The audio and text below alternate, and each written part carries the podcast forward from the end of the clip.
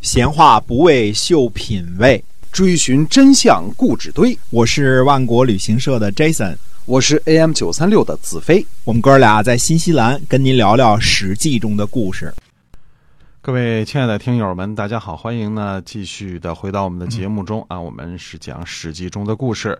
那么我们今天呢，继续的跟您书接上文，我们说说这个孔夫子啊杀这个邵正卯的这个这件事儿。嗯，这个疑案，哎，这疑案没错，嗯，就是上集呢，我们跟大家说了呢，说了半天啊，这个呃，最主要的说的论据是什么呢？就是或者说我们这儿借用一下朱熹大圣人的这个这个这个论据是什么呢？嗯，哎，主要的论据呢，就是说《国语》和《左传》没有加以记载，嗯，因为《国语》和《左传》没有加以记载，所以荀子这个消息的来源是非常的不可靠的。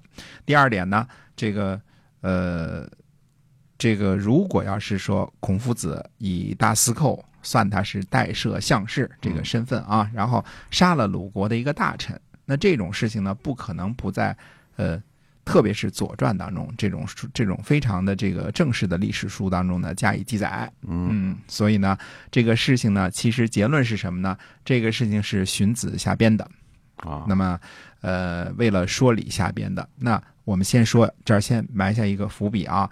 这样说也是不精确的，说这件事情是荀子瞎编的，以至于后来呢，在战国时候大家都这么传，因为这故事呢，大家传着，嗯，挺好玩啊，这个愿意这么传啊，而且其中有一些似是而非的理论。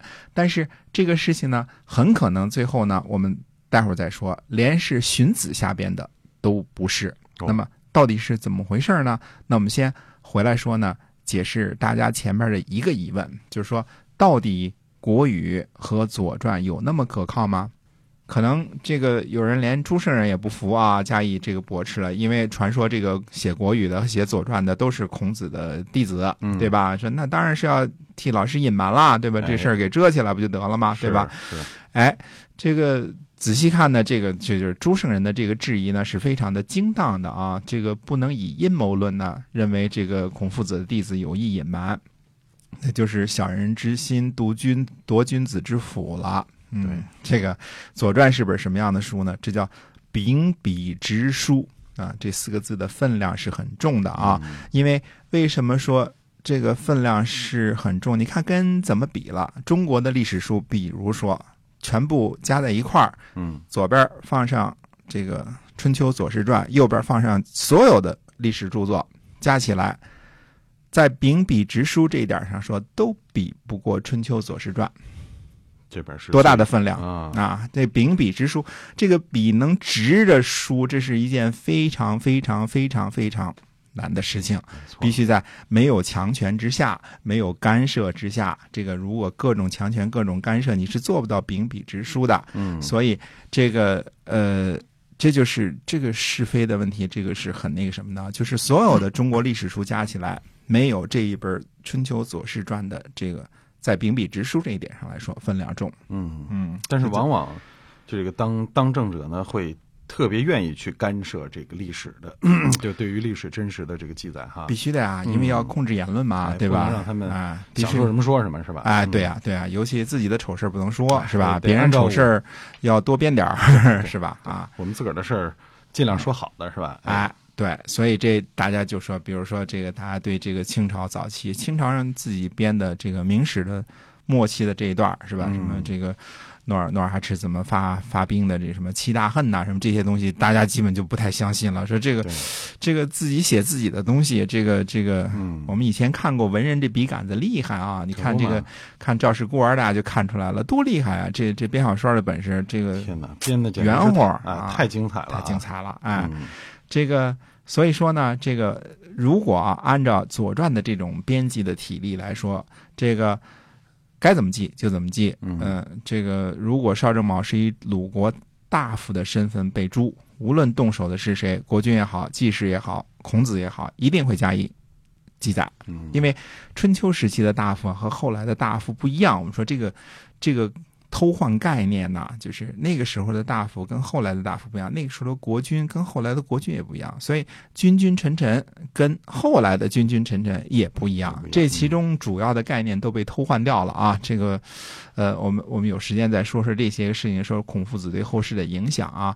那这样的话呢，就是大夫是小一级的君主，嗯，国君不能随便诛杀大夫。对呃，你们是某种意义上是同级的，因为国君一旦是被弑了或者出事儿了之后，这个大夫还得往上顶呢。可不，对吧？哎，那么杀了呢，一定会记载在史书当中。比如说以前的什么晋国杀杨楚父啊，这些都是记载当中当中的。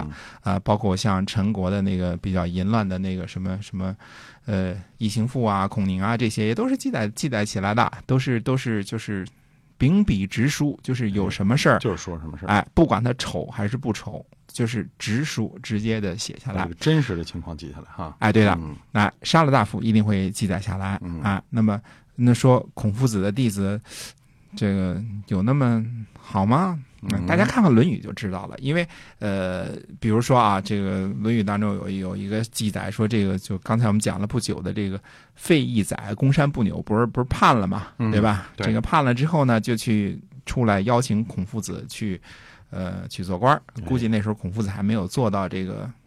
至少没有做到这个大司寇这个这个地步呢啊错，嗯哎，那么孔夫子心里就活动了，嗯，就自己想去，因为这个在那个时候，这个忠君思想那么那么那么严，而且孔夫子是旧的礼制和这个周礼的一个维护者呀，啊，心思动摇了，那他并不是一个这个。搁后来说，这个曾经想过这个是否投敌的这件事情啊，这是一个很大的事情啊。啊，那《论语》也照记不误啊，这种丑事儿啊，这个不啊哎，包括弟子跟他跟他跟他发怒，好像是子路吧，对吧？这这个事儿，嗯呃，意思先生您怎么能干这种事儿呢？想投投奔公孙不扭啊，所以 没有什么不可以写的。那个时候人淳朴多了啊，哎，想杀，如果真是杀了邵正卯这个事儿，嗯，呃，左战当中干嘛不记载啊哎？孔夫子这么这么这么丑的这个这个投降的事儿，也也想投降，这个没错都记下来啊。啊？哎，说这个不是萧山的地方，不会取意萧山，更别说隐瞒了啊。嗯这个呃，这件事儿呢，把孔夫子描写成了一个为报复学生被抢的这个这个事情，利用职权除去竞争对手的这个小人啦啊。这个呃，我们说呢，孔夫子是有记录的，几乎最早开私学的人。而那个时候呢，并不是一个补习班成风的年代，嗯呃，开开班授徒呢，这是以后的事儿了，差不多是战国时期的事儿了。补习班校长呢，也并不是是个啥了不起的好差事儿，那么多人去竞争，大夫没事儿了都去竞争这个差事儿啊。这个呃，如果当个窃国大盗，这事儿还值得去 去干干啊。这个呃，而且据记载推断呢，孔夫子就是没有拿国家俸禄的时候，他也不是一穷人。嗯嗯，穷人怎么能带着一帮学生周游列国啊？那是要车啊、马啊什么之类好多的，对吧？哎，啊旅游粮食是一件花钱的事儿，是吧？啊，当然啊，这个陈国、蔡国、楚国一一通乱跑，嗯是吧？啊，所以很多人相信呢，孔子最大的赞助商很可能是经商天才子贡。嗯，子贡是个大商人啊，对，这个怎么怎么怎么做买卖，怎么赚钱，嗯嗯，那是天生的经商奇才啊！很多人相信啊，都是这样的啊。那么孔夫子呢，他可以有自己的宰，他可以这个像其他的大臣一样啊，嗯那么他可以赞助学生啊，这个帮助学生的丧葬是这个呃葬一辆车呢，还是这个这个这个什么样？就是一辆车的陪葬还是怎么样，对吧？对，这个可以什么？这个学生出差了之后送他们送给他们家米，所以他跟这个大夫这个是差不多的啊嗯，周游列国啊，这个那不可能是个养不起家靠补习班儿这个。蜀修为生的这么一个人，所以都不要以这种小人之心来夺君子之腹啊！嗯嗯嗯没错啊。那么好，我们今天这个《史记》中的故事呢，先跟您聊到这儿，感谢您的收听，我们下期再会。再会。嗯